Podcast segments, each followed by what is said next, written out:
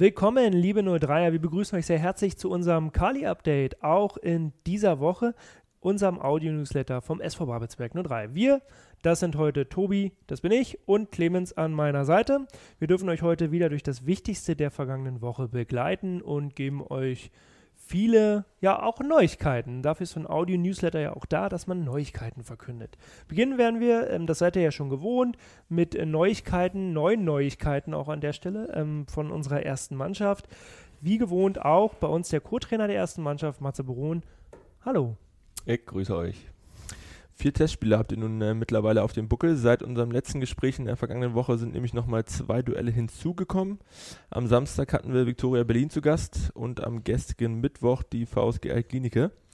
Da wir die Spiele gestreamt haben, konnten und können sich alle nur DreierInnen einen eigenen Eindruck der Leistung verschaffen. Aber wie lief es denn aus Sicht der Trainer? Ja, war natürlich ein, ein, krasser Spiegel, würde ich sagen, zu den Spielen, die wir bisher hatten. Äh, Luckenwalde und Rathenow ja zwei Mannschaften jetzt nicht unmittelbar von unten, also Rate nur einen Tick tiefer als Luckenwalde, aber jetzt natürlich mit den beiden Gegnern ähm, der aktuelle Tabellenführer am Samstag und der aktuelle Tabellenzweite auf dem Mittwoch. Natürlich ähm, krasse Umstellung für die Jungs, ähm, wo ich sagen muss, dass wir, dass wir grundsätzlich ja in vielen Phasen ordentliche Entscheidungen getroffen haben gegen den Ball, aber ja, nicht ganz so konsequent waren, ja. Und dann eine Mannschaft ähm, wie Viktoria das dann halt eiskalt bestraft, ja, weil wir in allen Spielphasen dann halt top sein müssen und das haben wir halt nicht geschafft. Ähm, deswegen kommt dann auch so ein, so ein deutliches Ergebnis ähm, raus am, am Samstag. Gestern haben wir dann ähm, viele Sachen besser gemacht. Ja, wir hatten viele Ballgewinne, die wir nicht gut zu Ende spielen. Ähm, wir haben deutlich besser verteidigt ähm, und deswegen dieses Spiel halt ähnlich knapp gestalten können wie, wie auch in dem Hinspiel, sage ich mal, in Berlin gegen Altkliniker. Du hast schon angesprochen, beide Mannschaften zählen jetzt nicht gerade zur Laufkundschaft, ist eben schon dann die Creme de la Creme der Regionalliga Nordost. Ähm, habt ihr denn trotzdem, du hast gerade schon angesprochen, im Vergleich zwischen, zwischen Victoria und Altklinike äh, schon das eine oder andere schon noch besser umsetzen können, aber kannst vielleicht nochmal ein bisschen detaillierter auf, auf euren Matchplan eingehen? Was war die Zielstellung vor dem Spiel? Habt ihr das dann letztendlich im Spiel auch so gesehen und umsetzen können? Und was nehmt ihr euch dann vielleicht für die kommende Zeit mit? Na, gegen Viktoria war, war der Punkt, dass wir also vom Pressing ähnlich so gespielt haben wie gegen Luckenwalde und Rathenow und das natürlich eine Mannschaft ist, die sowohl ein sehr, sehr gutes Kurzpassspiel hat von hinten heraus über den Torwart, ja, da hohes Risiko geht, aber dann halt auch viel variiert mit Langbällen, ja, und wir uns einfach wieder in so einem Mittelfeldpressing bewegt haben, wo, ja, wo wir halt vorne keinen Druck auf den Ball bekommen, aber der Raum halt zu unserem eigenen Tor auch extrem groß bleibt wir das zweite Halbzeit gegen, äh, gegen Viktoria deutlich besser gemacht haben, die mutig hoch angelaufen sind, die natürlich extrem unter Druck gesetzt haben und guten Druck auf den Ball hatten, dass wir zumindest diese Langbälle ähm, verhindern konnten.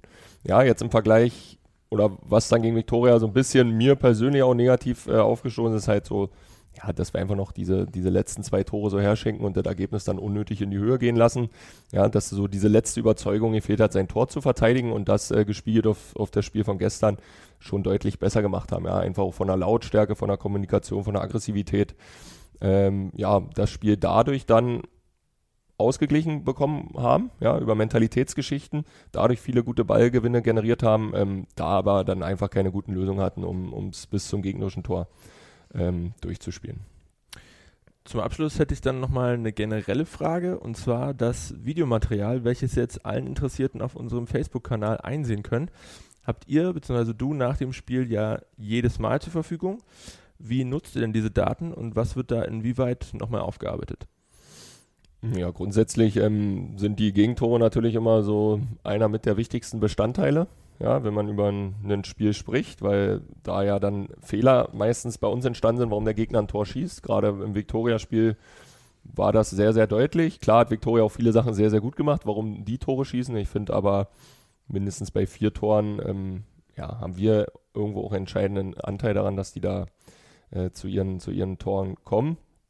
Ähm, jetzt aufs Altklinike-Spiel ähm, wäre für mich so ein Ansatz, dass man wirklich sechs bis zehn Szenen dieser, dieser wirklich guten Ballgewinne ähm, rausnimmt und da dann einfach nochmal noch mal klare Muster bespricht, dass die Jungs dann da wirklich Sachen an die Hand bekommen, um es besser zu machen, weil diese, diese Phasen Ballgewinn, Ballverlust kommen halt in einem Fußballspiel extrem oft vor. Und ähm, ja, dann macht es natürlich Sinn, in, über die Phasen länger zu sprechen, die halt auch extrem oft, oft vorkommen und da einfach auch ähm, Lösungen Lösung vorzugeben.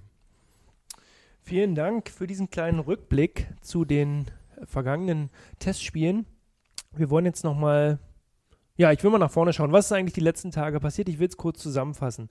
Das nächste Thema, da geht es um den NOFV bzw. um die Entscheidungen, die da gefällt sind. Der NOFV, der Nordostdeutsche Fußballverband, hat ja ähm, mit seinen Vereinen zusammen, ähm, die derzeit in der Regionalliga spielen, eine Videokonferenz abgehalten und auf dieser Videokonferenz ist das einstimmige Votum äh, gefallen, dass die Saison so nicht fortzuführen ist und wahrscheinlich abgebrochen wird.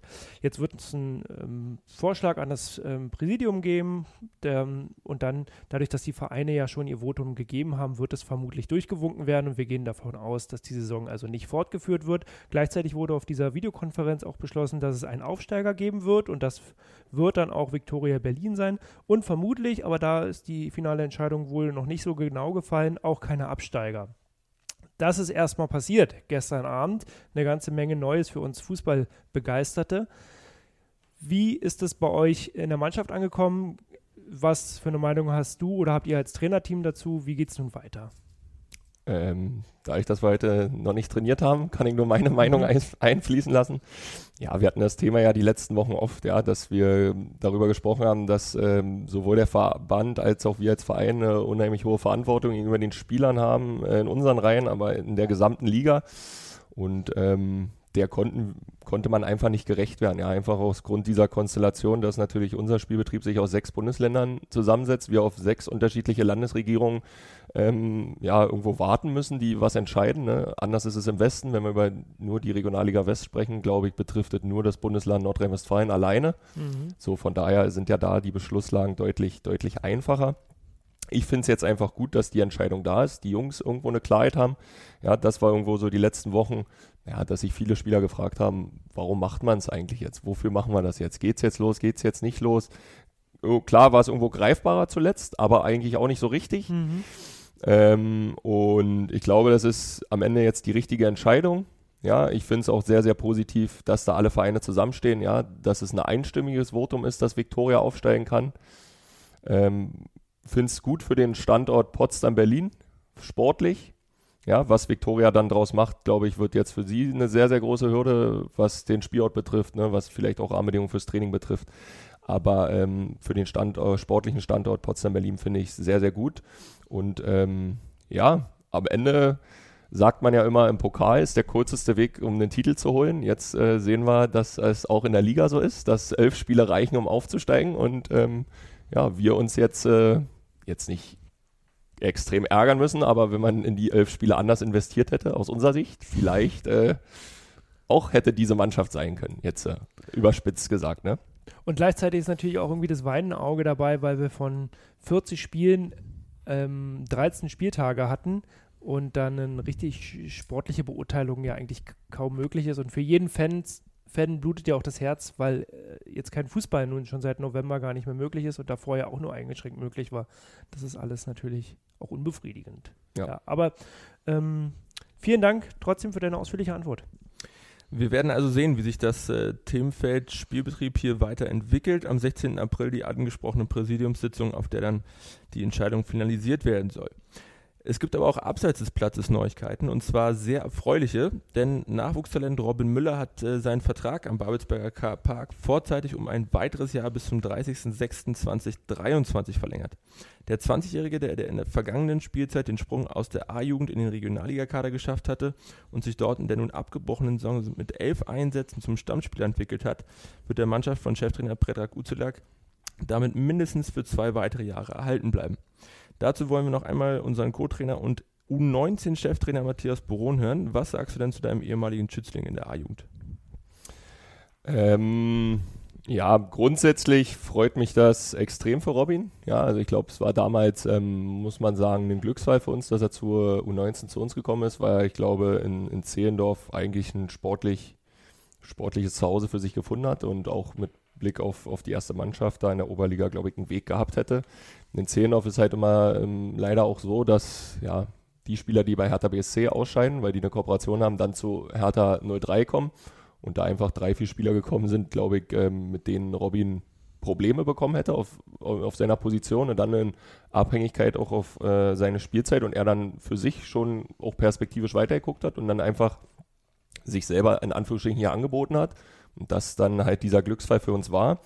Ähm, der Einstieg für ihn nicht so einfach war, nicht sportlich, sondern charakterlich, ja, sich in eine neue Gruppe einzubringen, ähm, seine Persönlichkeit irgendwie nochmal zu entwickeln, was für uns im Nachwuchs einen extrem hohen Stellenwert hat. Ähm, er aber von mir immer dieses Vertrauen bekommen hat oder von uns als Trainerteam damals.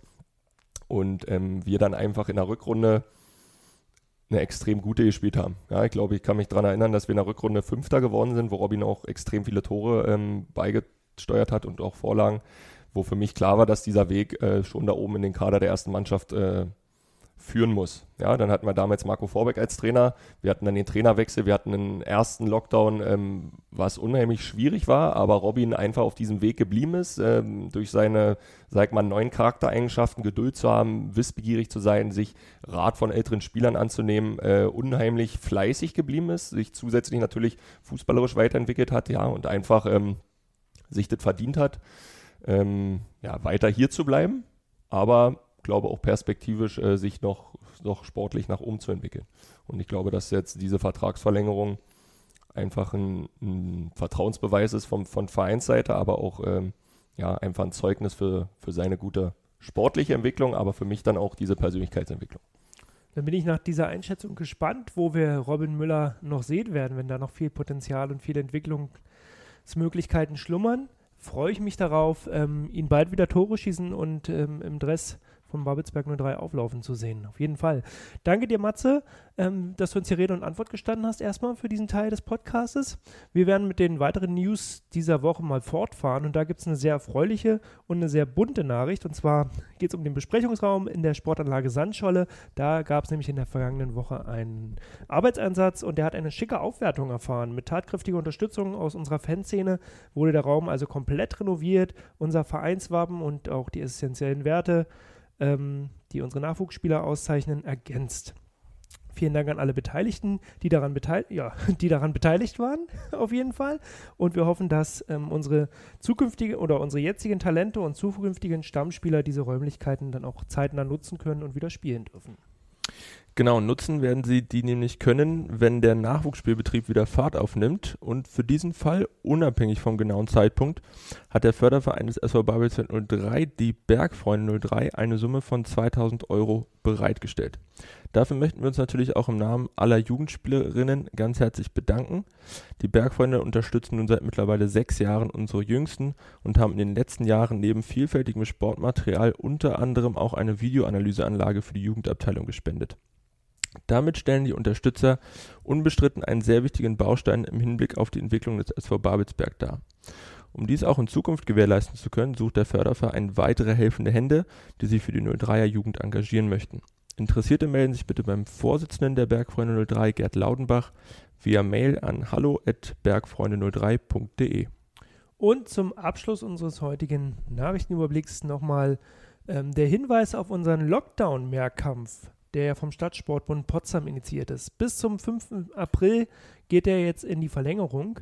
Sendet uns einfach einen Beitrag mit den sportlichen Inhalten, die ihr derzeit am meisten vermisst. Sichert euch eine schöne Überraschung des Stadtsportbundes.